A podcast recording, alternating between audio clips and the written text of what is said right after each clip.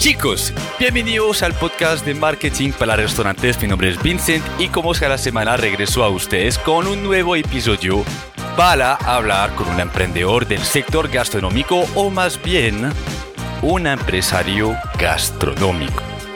Hoy tuve el placer de hablar con Gabriel Gómez, el fundador de siete marcas aquí en la ciudad de Medellín, que lleva un recorrido largo en el sector gastronómico y que hoy nos va a compartir muchas ideas y más bien muchos dolores que vivió durante este camino y cómo es que él en este momento está haciendo para pasar de un emprendedor a un empresario gastronómico.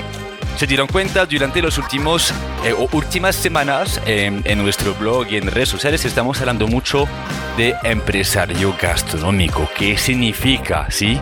Aparte de cocinar bien, de crear estrategias de precios o un buen producto, lo que tenemos que hacer hoy en día con la coyuntura que estamos viviendo es aprender también a familiarizarnos con temas tributarios, con temas de procesos, de eficiencia, de equipos de trabajo, etcétera, que exigen una manera de pensar y de actuar muy diferente. Y gracias a Gabriel hoy lo vamos a entender. Se darán cuenta, es una conversación muy de amigos. Gabo y yo llevamos años conociéndonos. Es más, fuimos socios durante una época donde tuvimos con otro, otros socios unas experiencias bastante complejas que ha llevado pues a la quiebra del proyecto. Lo hablamos sonriendo hoy, pero fue una gran experiencia para nosotros y lo vamos a ver al final del podcast.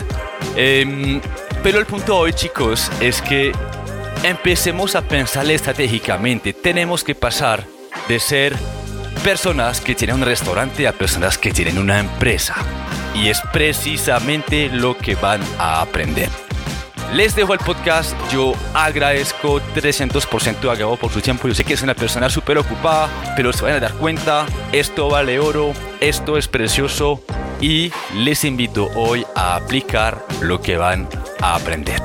Un abrazo para todos y nos vemos la próxima semana para un nuevo episodio.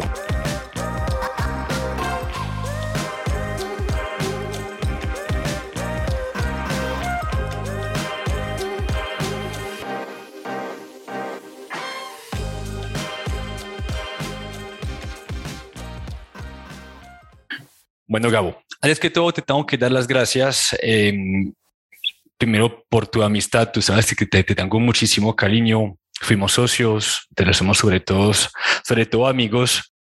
Y em, durante los últimos meses, aunque el impacto que has tenido en la industria gastronómica en Medellín eh, lo llevas haciendo hace ya mucho tiempo, yo siento que durante los últimos meses Em, has cogido mucha fuerza y sobre todo te has empoderado de un tema que nos está eh, tocando a nosotros, a la industria gastronómica, eh, y que tiene que ver con la crisis de desabastecimiento, pero sobre todo la crisis de alza de precios que nos está afectando a todos, a las personas que nos siguen. Y quería abrir este espacio para que tú y yo pudiéramos hablar de esto, que nos contarás de nuevo quién eres, porque te tuvimos hace, hace poco en el conversatorio, pero esta vez dedicarnos a ti, a escucharte, a aprender de ti y sobre todo saber quién es Gabo y, qué hace aquí en, en Medellín con, con, sus negocios. Se te voy a dejar la palabra y me encantaría que te pudieras presentar, qué haces, cuáles son tus negocios y de ahí empezamos nuestra charla y nuestra conversación sobre toda esta coyuntura. De una. Pues yo soy Gabriel Gómez, me conocen en la calle como Gabo, tengo 36 años, tengo un hijo. Adicional a eso tengo, digamos, como siete marcas que son como mis hijos también. Vengo cocinando en el sector gastronómico hace 16 años, seis años dedicado a todo lo que tiene que ver con emprendimiento y 10 mm, años dedicado full, full metido en las cocinas de muchos restaurantes de, de la ciudad y pues capacitándome en el exterior también eh, ya que se me brindó esa oportunidad, ¿cierto? Eh, ¿Qué más te cuento, Vin? Pues nada, contento con el, digamos, como con el avance o la evolución que hemos tenido en este último semestre o el, o el, o el último semestre del 2021 y este arranque de año eh, en el tema de la comunicación por medio de redes sociales, que hoy, digamos, entendimos que era un canal de comunicación gratuito que hay que cuidar y que hay que respaldar con buena información y con buen criterio, ¿cierto? Entonces, en conclusión, ese es Gao, el, el man que le gusta cocinar y que abrió negocios soñando ser emprendedor y que hoy está en esa transición de, de emprendedor a empresario, entendiendo las responsabilidades que esto contrae o conlleva.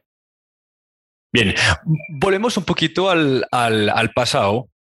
Si no estoy mal, tú estudiaste en el Cordón Bleu, tú eres, tú eres chef, sí, tú eres cocinero. Sí. Y en la industria, cuando una persona estudia eh, la cocina, tiene de alguna manera tiene la, la opción entre se, o desarrollarse como un chef trabajando en restaurantes o empezar a emprender, ser restaurador y montar negocio.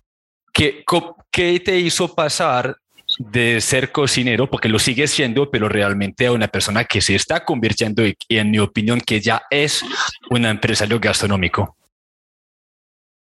¿Qué me hizo pasar? Yo digo que los años, los años son los mayores validadores, digamos, como experiencias. Me hago entender.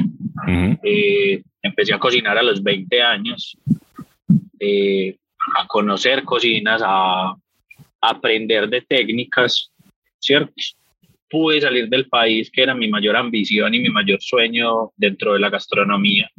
Pude capacitarme en una de las mejores escuelas del mundo a nivel gastronómico, ¿cierto? Donde unos compatriotas tuyos, unos franceses muy, muy exigentes, pero que nos sirve demasiado esa exigencia para entender que los detalles es lo que nos convierten en buenos cocineros o en malos cocineros. Y digamos, una obligación en la vida, que me cambió a mí mi vida, fue tener, o la llegada de mi hijo, me dio la fortaleza para dar el paso hace seis años, ya voy para siete, de, de emprender, de comenzar con mi unidad de negocio. Cuando llegué a Estados Unidos y encontré un mercado un poco más globalizado, un mercado un poco más entendido de lo que era la gastronomía en ese momento de mi vida, donde habían muchas opciones de, de diferentes, digámoslo, estratificaciones o como lo teníamos nosotros marcado entre el fine dining, el fast food, el casual food y demás, que eran como las tendencias que, que comenzaban a fortalecerse en la ciudad de Medellín, ¿cierto? Y es ahí donde inicia de cierta manera hace seis años la, como yo le llamo, la pasada de calle. Pasé de una calle a otra con mucho temor. ¿Puedo hablar castizo como yo hablo? Por favor, sin, sin, la, sin ningún freno. Cagado del miedo. Cagado del miedo, pasé la calle. Mi mamá me decía, se va a quebrar, usted no sabe nada de eso, pese a que estudié administración y me retiré en el octavo semestre. Eh, mi abuela todo el tiempo me decía, eh, mi hijo ponga cuidado que no vaya a botar los ahorros que trajo de Estados Unidos invirtiendo en un negocio que usted no sabe. Mis hermanos diciéndome, huevón, muy arriesgado usted, yo no haría eso. Eh, y yo desde la otra acera les decía, huevón, yo ya pasé la calle, ¿por qué no la pasan ustedes?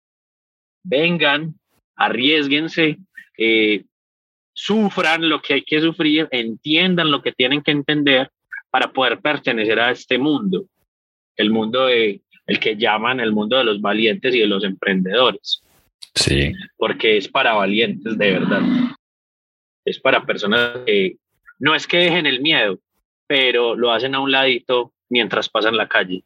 Porque yo pasé la calle cagado el miedo. La dejé ahí en la mitad de la calle y dije, suélteme que voy a avanzar. Y pues desde que pasé esa calle, hoy vamos para siete años ya vi construyendo experiencias y construyendo marcas, que es lo que fui entendiendo en el proceso. De hecho, si, si estamos, pues si miramos el día de hoy, tienes tu familia trabajando contigo, es decir, que tú has logrado hacerles pasar del otro lado de la calle y hacer que hicieran parte de ese proyecto.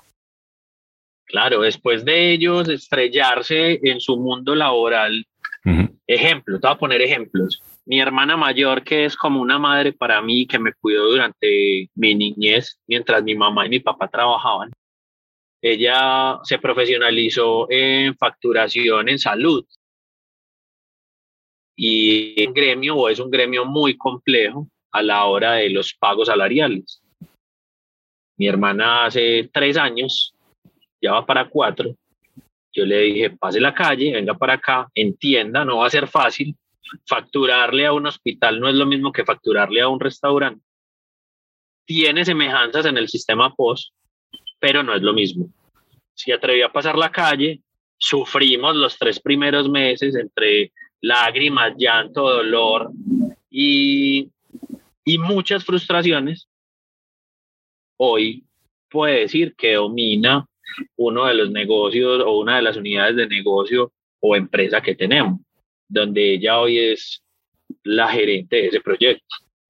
Lo mismo con mi hermano mayor, regente de farmacia, trabajando en una empresa superposicionada, quiso emprender en regencia de farmacia, no le funcionó y el hermano le dijo, o Gao le dijo, venga, parce, acá hay una unidad de negocios totalmente diferente, esto es un mierdero diferente, pero si se unta, yo sé que le va a gustar. Hoy tiene una marca, o tenemos una marca que se llama Fries Papa Lovers, con dos sedes en la ciudad, una en Envigado y otra en Medellín, sí. específicamente en la Floresta, donde gozamos de, de una marca que hoy la gente quiere y apoya, y es un negocio próspero como decimos nosotros los países, gracias a Dios, pero también al trabajo serio, honesto y responsable que venimos haciendo. Creo que, y, cabe resaltar algo también, tú hablas de pasar la calle, pero literalmente es pasar la calle, porque algo que te caracteriza a ti, que lo cual me parece increíble, es que en lugar de apostarle a sectores como la zona rosada de Medellín, que es el Poblado o la Oreles, vos quisiste emprender en tu propio eh, barrio, llamémoslo así, tu, tu, tu propia ciudad que es El Dorado y construir literal un destino gastronómico en esta calle al lado de tu casa. Literal, técnicamente es en mi casa, bien. yo crecí desde los 16 hasta los 22 años ahí, donde hoy es la sede de Burro Pizzería en el barrio El Dorado. Construyeron un edificio de ocho pisos, donde el sótano hoy es nuestra pizzería, pero técnicamente donde era la cocina sigue siendo la cocina, donde hoy la gente se sienta, fue en mi cuarto o en la sala donde crecía y soñaba con algún día ser un gran cocinero de esta ciudad y un gran cocinero de este país. Entonces es muy bonito ver ese ejercicio y que la gente, cuando le cuento esa historia, dice como, marica, increíble que eso se dé, ¿cierto? Entonces es muy bacano ser profeta en tu propia tierra, ser profeta en el barrio que te vio nacer, crecer, desarrollarte, multiplicarte y ejercer tu profesión y ver el desarrollo que hoy tiene el barrio en el que nadie creía como un sector gastronómico y hoy se ha transformado totalmente en una zona mixta donde hay viviendas y hay negocios comerciales dedicados a la gastronomía, donde muchas más personas y marcas se han vinculado de manera positiva a ese mercado que inició con, con, con un soñador, que fue el chico de la bombonera, y dijo, acá hay una oportunidad, esto está virgen. Y llegó Gao un día y dijo, venga, yo creo que, como lo dijo una vez Ferran Adrián en una conferencia que yo fui, hay maneras de afectar el mercado a pequeña escala, mediana escala y gran escala. ¿A qué escala quieres pertenecer tú? y me hice esa pregunta durante muchos años y lo he empezado a transformar y hoy creo que tengo mediana escala dentro de mi sector que es conocido como el barrio El Dorado o la calle Gao. Perfectísimo, bacanísimo. Vamos a, a, viajar un poquito al presente, tan al presente, a, hace más o menos eh, cuatro o cinco meses donde todo eso de la de la coyuntura de alza de precios y desabastecimiento inició y tú como líder de tus proyectos y como emprendedor, em, iniciaste a hablar de, de este tema, de esa coyuntura a voz alta y de manera muy auténtica y transparente. hemos hablado un poco de eso la semana pasada durante el conversatorio. Sin embargo, me gustaría que para quienes no lo han escuchado nos pudieras un poquito explicar qué sucedió en esta época y qué fue lo que a ti te motivó eh, tomar el mando de este mensaje y compartirlo con tu comunidad. Mira, ¿cómo comenzó todo? Tenemos un centro de producción donde abastecemos a nuestros, a nuestros restaurantes de familia, ¿cierto? Sí. Y empezamos a ver que todo comenzaba a encarecer y nadie decía nada. Yo recuerdo en un grupo de una de una alianza que tenemos muchos restauranteros de la ciudad de Medellín, que es un grupo de gastronomía, donde yo alcé la mano y dije, venga, ¿qué está pasando en el sector? Porque todo está tan costoso. Eh, hay manera de regular. Todo el mundo desconocía como el factor de incremento de precios y la respuesta a mí me sacó la piedra. Yo dije, las huevas, pues que esto tiene que ser así.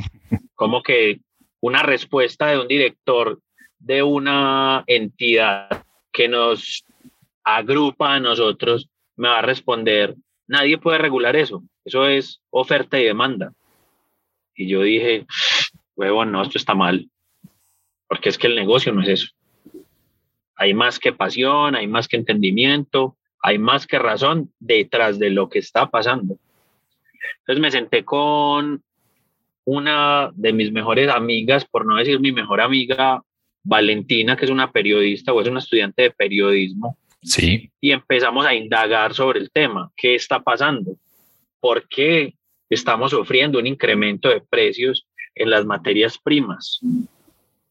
¿Desde dónde es la raíz de esta problemática para nosotros poder entender qué estaba pasando? Y empezamos a construir, digamos, como esa esa base de datos informativa para descubrir que lo que estábamos sufriendo era una crisis de abastecimiento mundial. A raíz de una pandemia que no pudimos controlar y que nunca entendimos que no es que la pandemia nos iba a afectar eh, la vida social, o que nos iba a afectar el entorno general, y yo me daba golpes de pecho hace días diciendo, ahora entiendo por qué el gobierno nos estaba dando bonos, ahora entiendo por qué el mundo entero empezó a regalar técnicamente el dinero en la calle y nos metían en, esa, en ese sistema consumista cuando en enero nos dicen la inflación es tanto y yo me revolcaba y decía, a la mierda, esto no puede ser verdad. Ahora entendí por qué pasaba eso. Entonces, hace en septiembre, más o menos, agosto, septiembre, entendimos esa realidad de el desabastecimiento que íbamos a sufrir, el encarecimiento de las materias primas y tomamos una decisión. Y es que vamos a decirle a la gente por qué todo está tan caro en los restaurantes. Porque a todo el mundo de los restaurantes le daba como miedo decir, Parce, un, un filete de salmón pasó de 48 mil pesos, perdón, el kilo pasó de 38 mil pesos a 48 mil pesos en una semana. Pero entonces nosotros tenemos que seguir sosteniendo el precio de venta. Pero el costo nos está afectando la utilidad. Eh, empezamos a entender o a decirle a la gente, venga, las papas, weón, pasaron de 60 mil pesos a tener el pico más alto de 350 mil. Y hasta la semana pasada el colombiano vino a reaccionar a eso, diciendo por qué las salchipapas subieron de precio. Huevón, lo estamos sufriendo desde agosto. Y apenas hoy los medios masivos de comunicación le están diciendo a la gente que hay un encarecimiento de su vida. ¿Cierto? Entonces empezamos a comunicarle eso a la gente BIN porque siento que es nuestra responsabilidad como cocinero, como empresario y como persona que razona y piensa en su entorno gastronómico. Y creo que eso fue lo que generó que hoy la gente tenga un poco más de conciencia y entendimiento de la realidad que estamos sufriendo cada uno en, en los restaurantes, ¿cierto? Cuéntame de pronto por qué quisiste comunicarlo desde tu cuenta personal como Gabo Cocina, como emprendedor, en lugar de hacerlo eh, por medio de las otras cuentas que son tus marcas. Ok, porque decidimos apostarle o entendimos que Gabo Cocina como marca profesional necesitaba ganar, no reconocimiento, porque pues yo digo que tantos años de trabajo han generado en el sector eh, respeto. Credibilidad y, respeto. Entendimiento de que, y credibilidad, exacto. Entonces lo hice desde Gao Cocina porque siento que es la voz de Gao y la cara de Gao diciéndole a la gente, hey, parce, o como digo yo, hey, mor, dése cuenta que o sea, nos lo están metiendo sin vaselina y nadie está diciendo nada. Y no es lo mismo que Burro diga, no, lo están metiendo sin vaselina, se nos cae la cuenta, se nos cae la marca. No es lo mismo que la Burger diga, que Fries diga, porque son marcas eh, al fin de cuentas comerciales. Y entendimos que las marcas hoy deben estar humanizadas. Y darle cara y darle voz ha sido para nosotros eh, un ejercicio más que validador. Eh, ese ejercicio de decirle a la gente, Gao existe, tiene varias marcas de restaurantes, vive por ellas, se muere por ellas y hoy nos comunica por medio de ellas, ¿cierto? Entonces fue como lo que, lo que decidimos hacer. Eh, y eso ha generado en el mercado una reacción muy positiva, porque todos empezamos a hablar hoy en gremio y a decirle a la gente, venga, tengo que subir el precio de venta porque el costo está muy afectado lo vives en tu casa, pero no lo percibes como nosotros lo percibimos. ¿cierto? Entonces es por eso que alzamos la mano y alzamos la voz desde Gao Cocina. Muy bien. Te, te, lo pregunto para, pues, te lo pregunté para hacer un punto también, es que efectivamente el cliente, el consumidor final, tiende a ser muy sensible, tanto desde la comunicación como el precio, y este proceso de alza de precios, de ajustar el menú, de hacer cambios, necesita educación, contexto y saber transmitirlo de la manera correcta. Aparte del esfuerzo que tú has hecho desde tu cuenta personal, ¿cuáles fueron em, vamos a decir, tus medios de comunicación o, tus maneras de transmitir este cambio a tus clientes para reducir un poquito esta percepción negativa que ellos pueden sentir al darse cuenta que has aumentado los precios?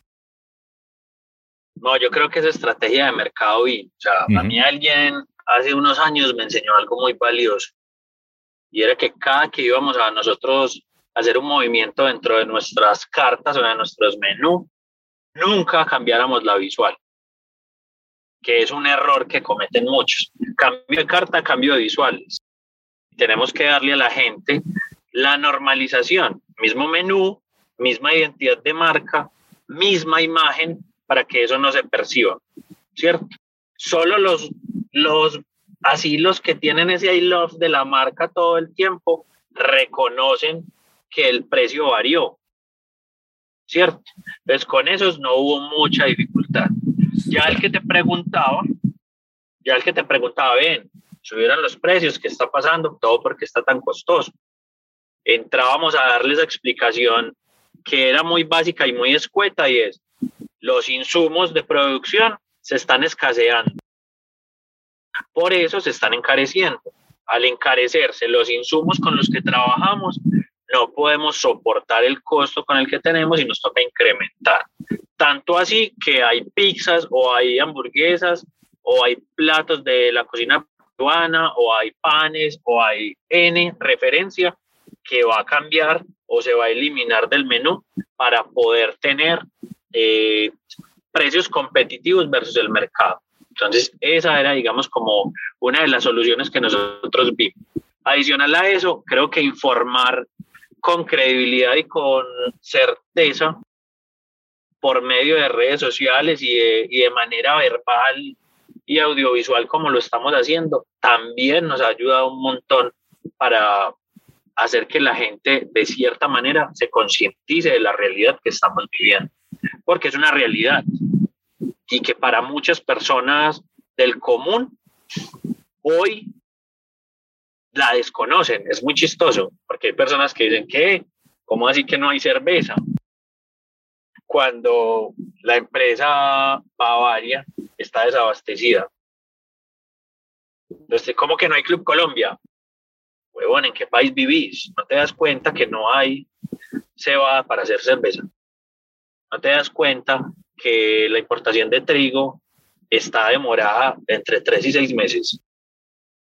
Y esas son cosas que la gente no conoce. Y es muy chistoso porque viven, o sea, vivimos el día a día en este país y, y lo desconocen. Entonces, yo creo que alzando la voz y contándole a la gente qué es lo que está pasando, es de la única manera que vamos a poder concientizar un poquito ese mercado en el que hoy compartimos o, o sobrevivimos todas las marcas. Voy a, tocar un tema sensible que compartimos tú y yo presencialmente, es que también la situación o esta fricción que siente el cliente tiene que ver también con un tema cultural.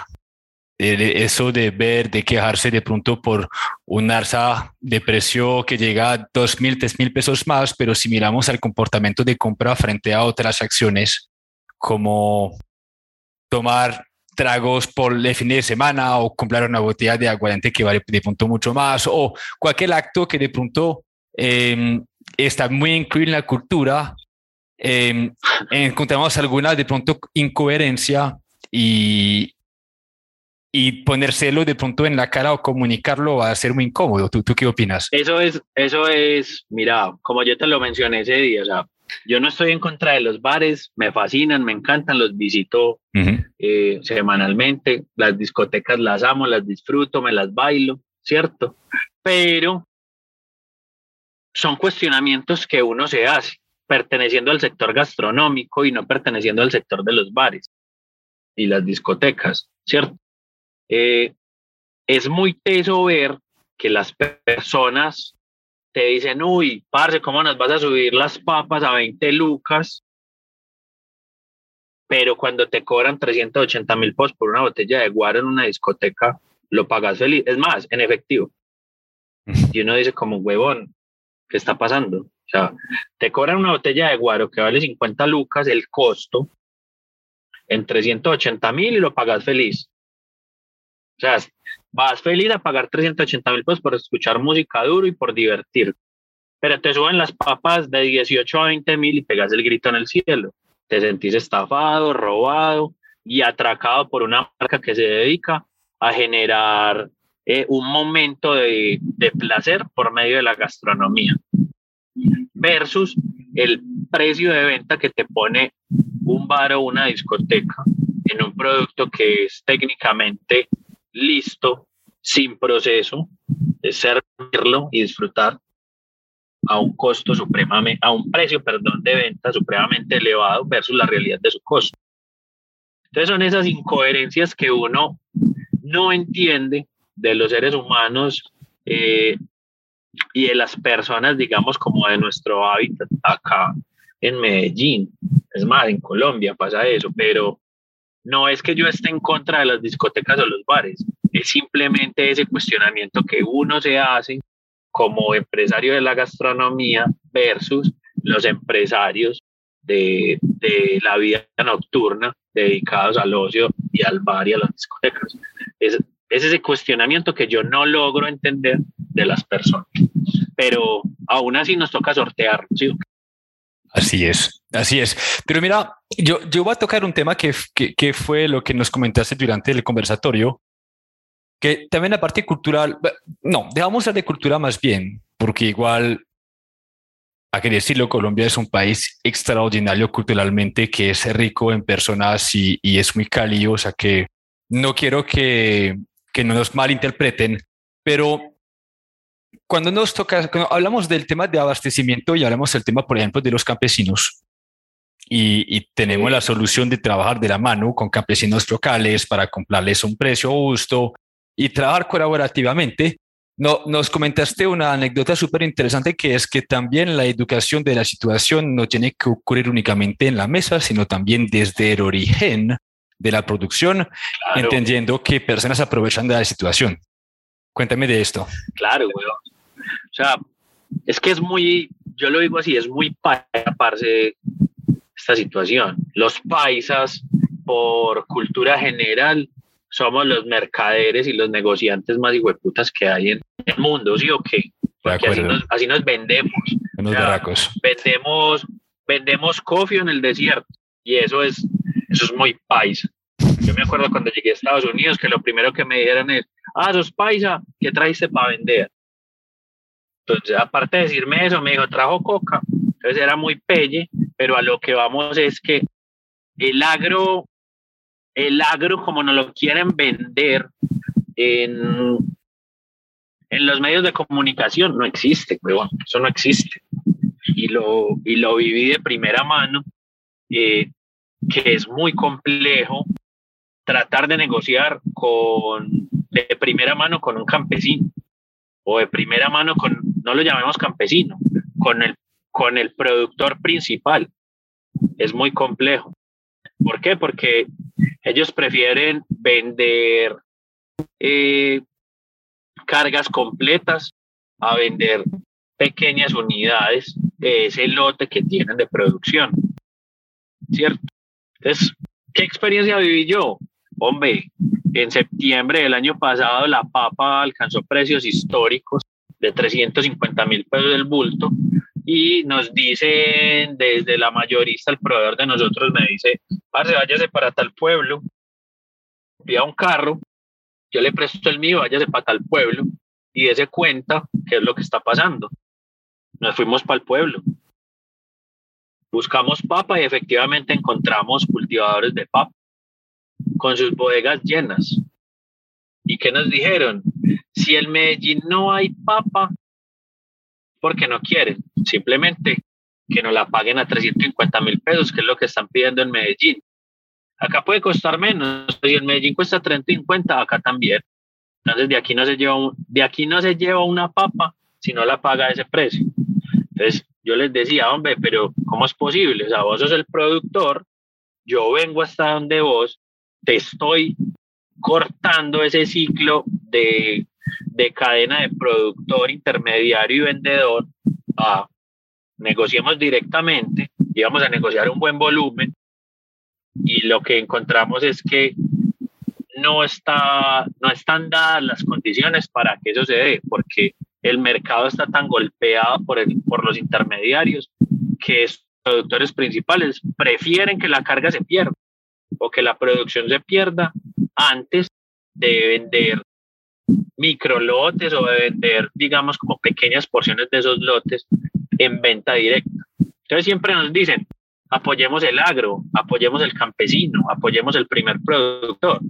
Y hay un discurso de la alta cocina hablando de eso, de que el primer insumo es el productor, pero nos damos cuenta en la vida real de que el primer productor está hoy viciado por el precio de la plaza. Y eso está mal. Muy interesante, muy, muy interesante. antes de hacerte una preguntita, em, yo escucho como viento en tu micrófono. ¿Tú sabes si es el aire acondicionado o algo o no? Mm, tenía la ventanita abierta. Debe ser por esto. Em, Ahí ya me escuchas mejor. Sí, mucho mejor. Muchísimo mejor. Muchísimo mejor. Listo. Ahorita me dijiste, estoy pasando de ser emprendedor a ser un empresario gastronómico. Cuando me hablas de esto, te refieres a que por la coyuntura, pero también por el crecimiento de tu empresa, tú ya sientes la necesidad de mirar y de inspeccionar y mejorar cosas como los procesos, los costos, el reclutamiento y empezar a volverte un estratega en lugar de solo un cocinero? ¿O a qué te referías con eso? Vina, muchas cosas. Es que, a ver, los emprendedores cuando comenzamos, comenzamos con un sueño, ¿cierto? Con el sueño de tener un negocio propio. A ver, vamos a hablar a calzón quitado. A los colombianos jóvenes de mi, de mi época, del 85, que tenemos 35, 36, 30 años, pues, para que estemos en, en esa onda, siempre nos educaron con la visión de emprender, de ser unos emprendedores, unos empoderados, de que no hay que ser empleado, sino ser emprendedor, puta, y de vivir el sueño de tener tu propia empresa, pero nunca nos dijeron que ser emprendedor era pagar impuestos, constituir una empresa, pagar seguridad social de los empleados, eh, hacernos a una carga impositiva y de una carga de responsabilidades supremamente complejas que lo empiezan a convertir a uno o a moldear en, en el transcurso del tiempo o en el lapsus del tiempo. Cuando yo te digo que comencé esa transición de emprendedor a empresario, es porque las estructuras cambian, ¿cierto? El emprendedor se queda pagando al día, eh, haciendo jugadas estratégicas de mercado para poderlo soportar, compite con precio, compite con cantidad, compite con el tema del salario, porque se puede dar, no quiero decir que todos lo hacen, pero sé que eso pasa en el mercado. Y cuando nos volvemos o empezamos a dar ese paso de empresarios es porque empezamos a generar una estructura, una gerencia estratégica, un recurso humano, eh, un equipo financiero, un equipo tributario, un equipo de administradores, un equipo de juniors y un equipo productivo.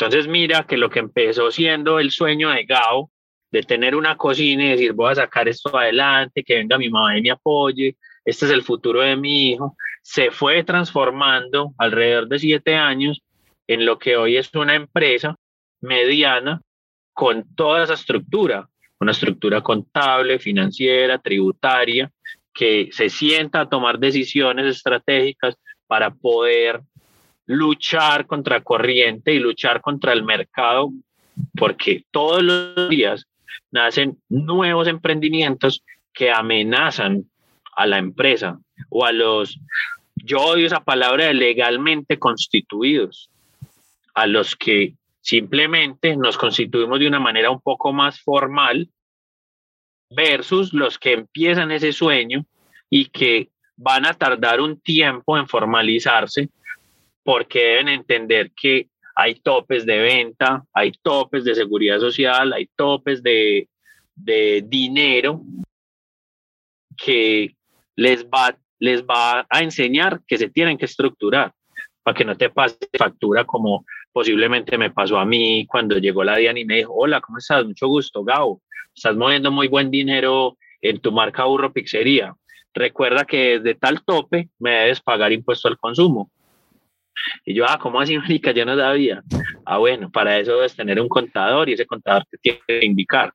Ah, güey, puta, ¿cómo así? Sí. Y después llegan los amigos de la UGPP y me dicen, hola, don Gabriel, ¿cómo está? Me fascina que le esté yendo también en su restaurante Burro Pizzería. Me encanta que tenga dos sedes, pero te recuerdo que desde el año 2018 nos debe seguridad social por el valor de tus ingresos, no sobre salario mínimo.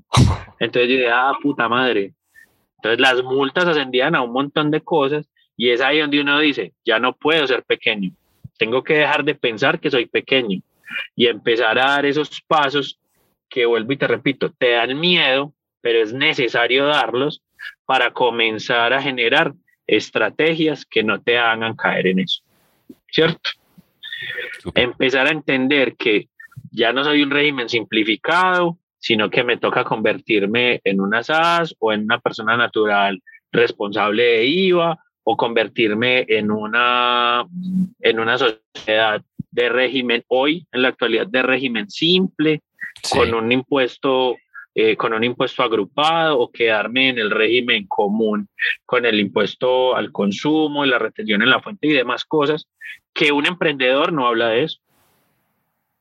Un emprendedor habla de, parce, si las, si las hamburguesas ya son a 18 lucas, yo la voy a poner a 15 y le voy a tumbar todos los clientes, porque es el sueño y es respetable y es entendible porque así empezamos todos, ¿cierto? Pero cuando esa cuando ese que dijo la va a poner a 15 lucas, empieza a tener topes de ventas, empieza a darse cuenta que el datáfono ya puta, está reventado de transacciones y, eh, y aparece la figura de, a la que todos le tenemos miedo y con la que nunca nos queremos encontrar, los amigos de la DIAN. Los mejores socios. Exacto. Los socios de más del 50% de tu empresa sin aportar un solo peso. ¿Cierto? Pero es la realidad. Entonces es ahí donde uno toma, toma la decisión de decir, no quiero ser más persona natural, no quiero ser más régimen simplificado, quiero dejar de ser emprendedor, quiero convertirme en empresario y empiezas a estructurar una empresa tal cual te la enseñaron en la universidad.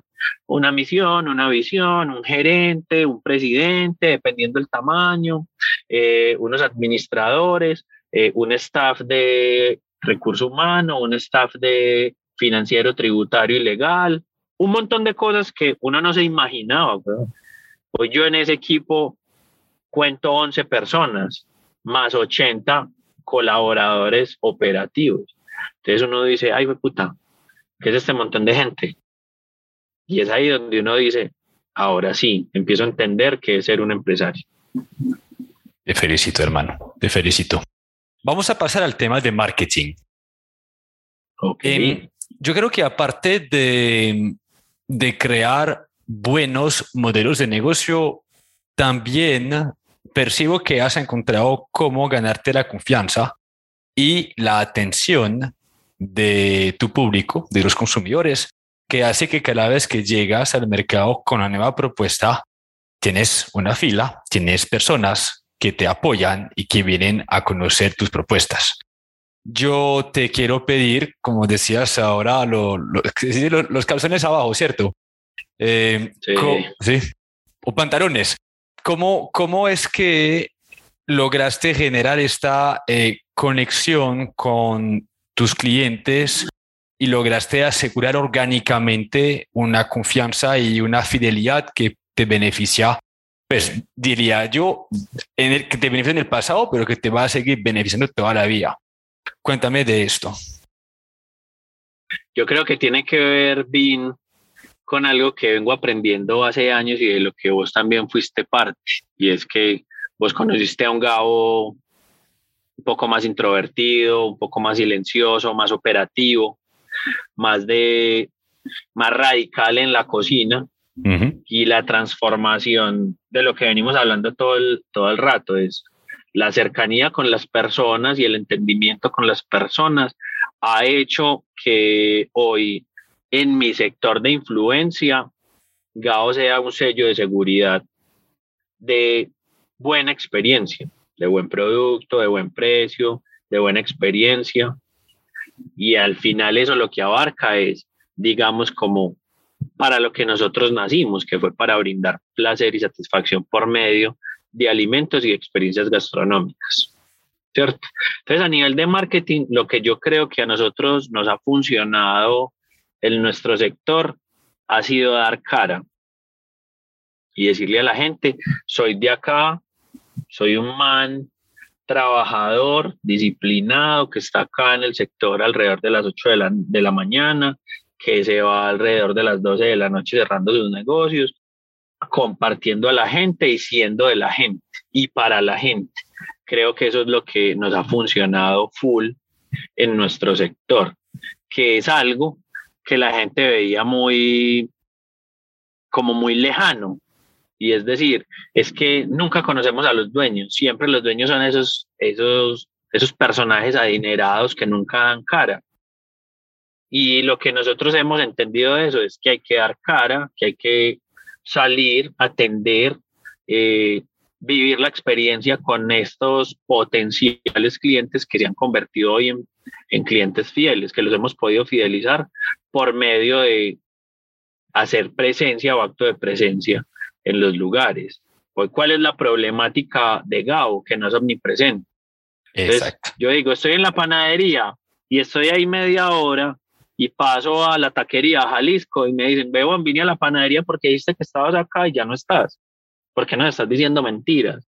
Entonces uno dice, no, no te dije mentiras, yo estaba ya, acabo de salir para Jalisco, que estoy acá a la vuelta, acá estoy, acá voy a prestar el servicio hoy. Entonces te dicen, ¿cómo así? ¿Vos vas a ser el mesero? Yo le digo, claro, yo voy a ser el mesero. O sea, eso no me quita ni me pone. Antes nos aporta más en el restaurante porque la experiencia es más personal. Y la gente te dice como, de qué chima me atendió el dueño, que es muy tradicional de acá de los antioqueños. Es, su negocio atendido por su propio dueño. Y eso ha sido muy bacano, porque eso te da cercanía y te da, ¿cierto? A eso te refería cuando hablabas de tener un impacto mediano y no grande. Tú preferiste hacerlo en, en pues, una vez más, en tu barrio, pero tú atendiendo con diferentes negocios y estando presente y doliente. Sí, claro. O sea, eso para mí ha sido la clave del éxito, ¿cierto? Han llegado más marcas, muy bacano, pero son marcas muy fuertes en la ciudad, pero digamos en nuestro sector le hace falta el alma del dueño y es lo que, lo que nosotros hemos podido evidenciar y que hoy para nosotros es potencial para poder captar más personas y es y es muy bonito, digamos, como ver la reacción de la gente cuando yo salgo en las historias de mi Instagram diciendo, hey, Mor, caiga hoy a Jalisco para que tomemos tequila. Jalisco tiene siete mesas de tres sillas cada uno, son 21 personas, y yo veo una fila, 21 personas sentadas y una fila de 18 personas esperando tomarse un tequila con Gao y comprarse una rondita de taquitos. Entonces uno dice, parce, es increíble lo que hemos logrado y el cariño que hemos logrado. Lo mismo pasa cuando decimos, mor, caiga burro, que voy a estar cocinando. La gente va y nos acompaña. Eh, hey, parce, caiga a Miraflores, que hoy voy a estar preparando ceviches. Hasta tú has ido. Total. ¿Cierto? Total. Entonces, eso lo que nos ha generado en el mercado, no puedo decir que, que Envigado, porque es que llega gente de todos lados de la ciudad y eso es muy bonito. Es que hemos podido generar credibilidad y sostenibilidad sobre eso, credibilidad. Porque hoy ya lo que te decía, teníamos, empezamos siendo seis, terminamos siendo ocho marcas en el 2021, un total de 14 establecimientos de comercio. Entonces, creo que algo estamos haciendo bien. Pero ahora hablabas de una pequeña fricción que es que tú no puedes estar en, todo, en todos los negocios al mismo tiempo. Y, decías, yo soy un sello de calidad, y eh, de credibilidad para mis negocios. Eh, ¿Sientes, yo, cómo funcionaría, funcionarían tus negocios sin GAU? ¿Cómo, ¿Cómo creerías que sería la situación? ¿Venderías lo mismo? ¿No sería lo hoy mismo? lo vivimos. Sí. Vino y lo vivimos. O sea, hablemos a calzón quitado como decimos a parce. Yo hoy apoyo y aporto mi presencia en los sitios que tenemos flojos. ¿Para qué? Para fortalecer. ¿Cierto? Te voy a poner un ejemplo básico. Hoy la panadería no atraviesa el mejor momento, no porque seamos malos, no porque no tengamos un espacio agradable y una oferta diferenciadora en el sector.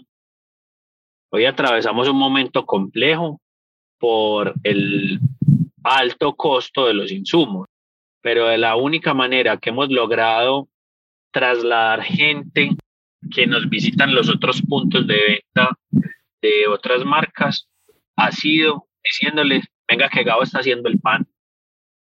Y es una realidad que ya viviste. ¿no? Me, me cogiste amasando pan, untado de harina, vuelto mierda, pero con la camiseta puesta, diciéndole a la gente, venga que sí es verdad, que sí estoy trabajando para sacar adelante la marca. Entonces, ¿cómo veo mis negocios cuando yo no esté o cuando me vaya a retirar o cuando, o cuando tenga que salir?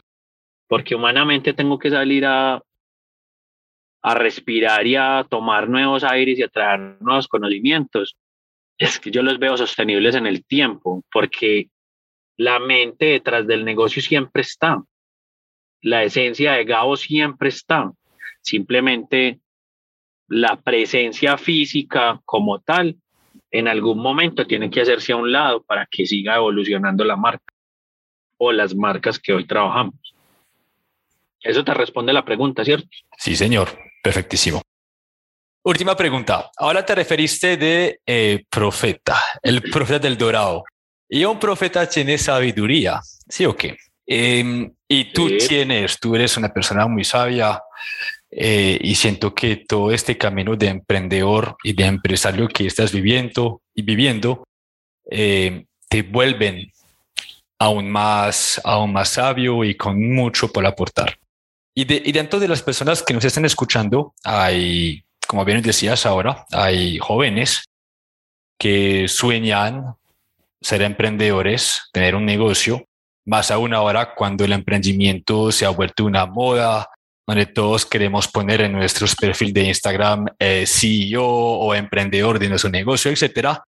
Eh, pero efectivamente al iniciar con este viaje, al principio pinta bueno y nos damos cuenta que no es fácil. Y como decías, hay que acoger el riesgo y hay que, hay que poner la cara. Y perdón por la expresión, chicos, pero hay que comer mierda. ¿Qué les querés decir a esos muchachos? Nada, que vale muy yo, vale verga poner en un perfil CEO, vale verga, si no estás metido de lleno y de y, completamente convencido de que vas a meterte a un proyecto. Nada más ahorita le estaba diciendo a alguien que me dijo, Gabo, ¿qué, qué negocio monto? Tengo, es muy chistoso, tengo bases de pizza para vender, pero no sé cómo venderlas. Dame la clave. Y yo le dije, pues haz tu tarea.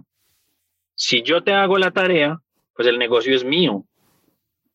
Haz tú la tarea, descubre cómo venderlas descubre que estás en un mundo de posibilidades. Cógete todas las posibilidades que tú puedas coger y transfórmalas en una oportunidad de negocio. Entonces es que solo tengo las bases. Yo, huevón, puedes hacer combos, pero ¿cómo construís esos combos? O me decía, ¿cómo los construyo? yo, parce, vea, usted tiene la misma herramienta que yo tengo, un celular con datos, acceso a información ilimitada en el mundo. Lea, instruyase. Ah, es que a vos mucha gente te ayuda. Y mi respuesta fue, tú sabes a mí quién me ha ayudado a construir lo que yo hoy en teoría tengo, que no es nada, pero es mucho. YouTube, que tiene un montón de tutoriales explicativos para ser mejor empresario, para ser un mejor, para generar estrategias de mercado, para construir recetas que, a las que yo no tenía acceso porque no estaba en tal país. Entonces yo creo que lo que hoy yo le puedo decir a la gente que quiere emprender es que se apropien de ese sueño y lo materialicen. Yo hablo mucho de, que estoy en la edad de la materialización, que son los 30. Para mí de los 30 a los 40 está la etapa de la materialización porque en los 20 vivimos una afán el que queremos hacer todo y queremos aprender de todo y sentimos que no hemos hecho nada y hemos recorrido un camino muy grande. Entonces es eso, enfocarse, enfocarse en ese proyecto y dedicarle disciplina a ese proyecto, porque de verdad lo único que hay en el sector diferenciador es los que somos disciplinados y los que tienen un golpe de suerte. A mí me dicen, parce, vos naciste con una estrella. Y yo le digo, no, parce, yo soy disciplinado. Entonces, para mí la disciplina es, es la base de todo. ¿Qué les digo? Disciplínense, disciplínense. Al final la disciplina vence el talento. Yo puedo ser un cocinero hijo de puta, pero sin disciplina no soy nada. Entonces la disciplina creo que es lo que nos ha, creo que es lo que hoy nos tiene eh, bien posicionados en un mercado que es pequeño, pero dentro de la torta de mercado nosotros hoy tenemos una muy buena tajada. Entonces, para mí es eso bien. Disciplínense, sueñen y que esos sueños sean coherentes y consecuentes con una realidad, porque es que hay gente también que sueña utopías. Hablando de utopía y de soñar, qué pena te interrumpí dos veces, pero quería agregar que tienes algo que que es muy bueno, que yo valoro mucho, es tu paciencia. el tema de estar... Sí. Bien, háblanos de eso. Yo creo que es importante porque tenemos tendencia a, a querer... No es, no es mal poner metas grandes, lo que es de pronto negativo es ponérselas para mañana. Parce, sí, eso es algo que yo he ido aprendiendo con los años, lo que te dije. De los 20 a los 30 es el afán por querer brillar y ser famoso. ¿Cierto? Quiero ser el mejor chef, quiero competir en, con los mejores restaurantes, quiero reconocimiento.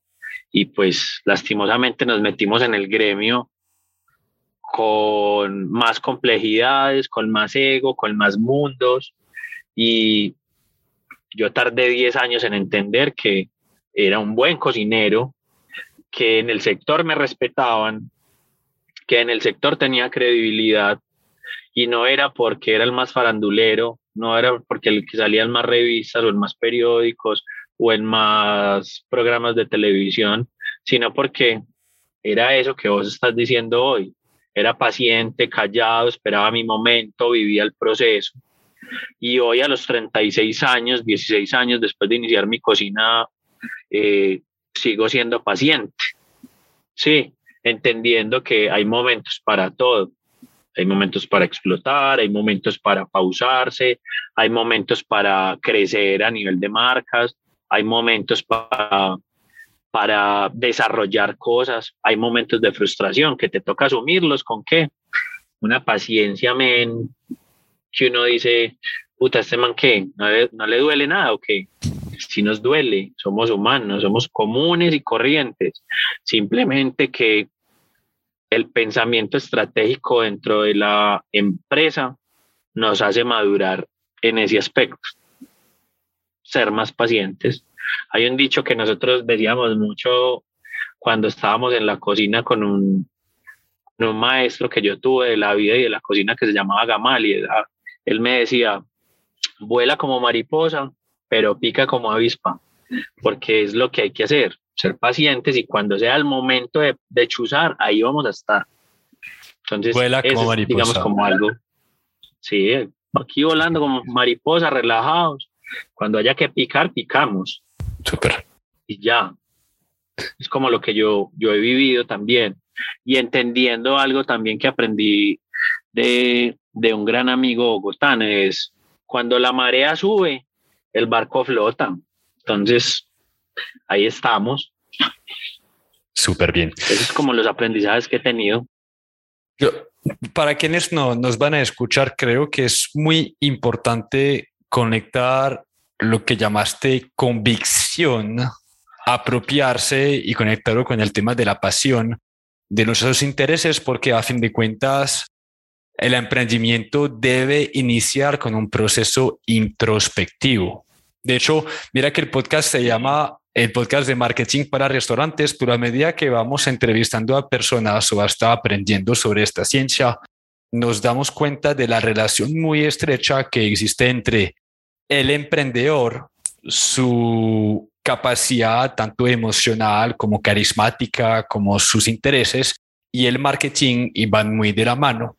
Y la medida en que uno se autoconoce tanto sus fortalezas como debilidades, tiene la capacidad de aguantar, de saber dónde, dónde y cuándo acelerar, en qué invertir y no. Y es un trabajo que tenemos tendencia a, a saltar a no tomar en cuenta cuando iniciamos el emprendimiento y es por eso que tenemos tendencia a quebrarnos aprendiendo y finalmente hacer un negocio que reunió todos esos aprendizajes y que va funcionando. Parce, sí. O sea, es que vos, vos lo viviste conmigo en un proyecto que tuvimos llenos de pasión, llenos de entendimiento, pero también lleno de locura. ¿Cierto? Entonces, desde el desarrollo gastronómico existía el apasionado y existía el, digamos, el profesional en el área. Desde lo financiero estaba el más más loco del mundo. Y desde lo capital estaba el capitalista. Entonces, mira que hay una, una conjugación de personas y de profesionales involucrados en ese ejercicio. Ojo con quién te vinculas. Ojo con quién desarrollas. Y ojo con la distribución de funciones, porque si el financiero se lee un libro y se vuelve loco a hacer carne, cuando el cocinero te dice, está mal, está mal, está mal, está mal, pero el financiero convence a todo el mundo, menos al cocinero de que está bien todo, cuando el cocinero dice que está mal, ¿qué pasa? La carne que venía a un nivel gustativo para las personas en incremento de consumo, empieza a bajar porque le dieron credibilidad al financiero, que tenía que estar pendiente de los números y de las estrategias para poder funcionar.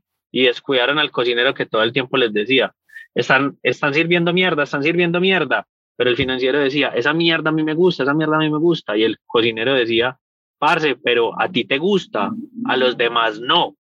¿Qué pasó? Pues la mierda que al financiero le gustaba servir, le dejó de gustar al mercado. ¿Qué hizo el mercado? Nos hizo a un lado y nos dijo, ustedes están fuera del mercado. ¿Por qué? Por servir técnicamente mierda.